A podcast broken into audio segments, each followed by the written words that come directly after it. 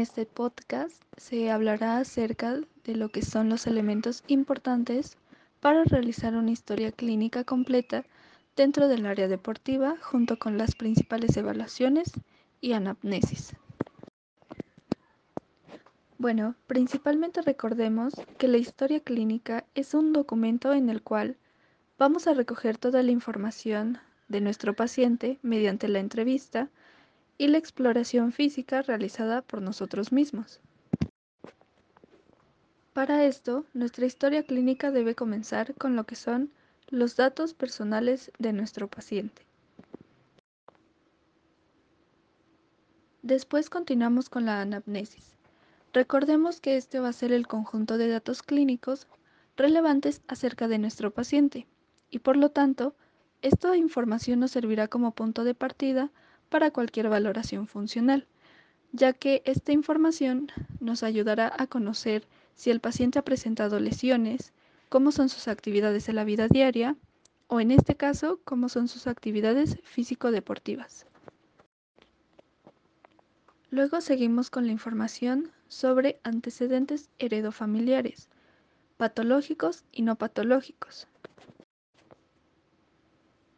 Después proseguimos con la información sobre antecedentes personales no patológicos y posterior a ello encontramos los antecedentes personales patológicos. Dentro de esta información debemos preguntar ¿Has sufrido alguna vez lesiones? ¿Te incapacitó esta lesión por más de una semana?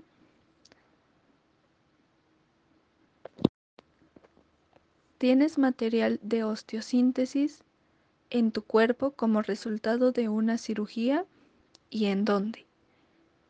¿Has tenido alguna fractura o fisura en los últimos dos años?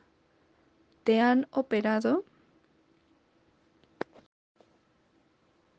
¿Has tenido alguna lesión en los músculos?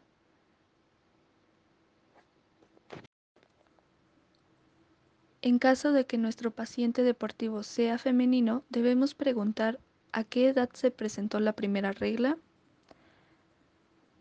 si su ciclo menstrual es regular,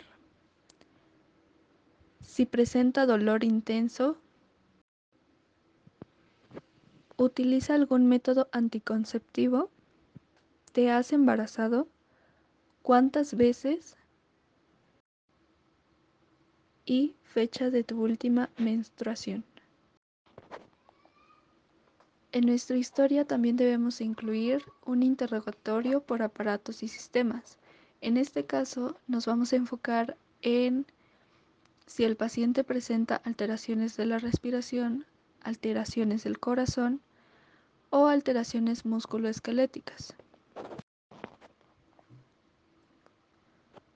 También debemos incluir la exploración física o examen físico mediante la inspección, la palpación y también agregar lo que es la escala del dolor,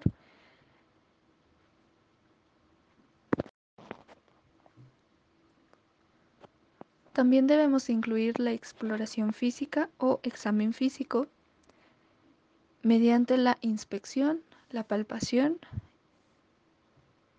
y también agregar lo que es la escala del dolor.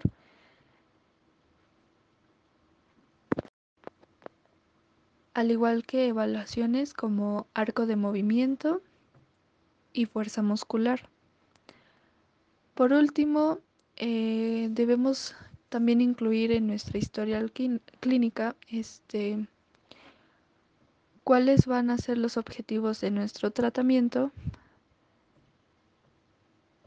y al final la reevaluación de fisioterapia.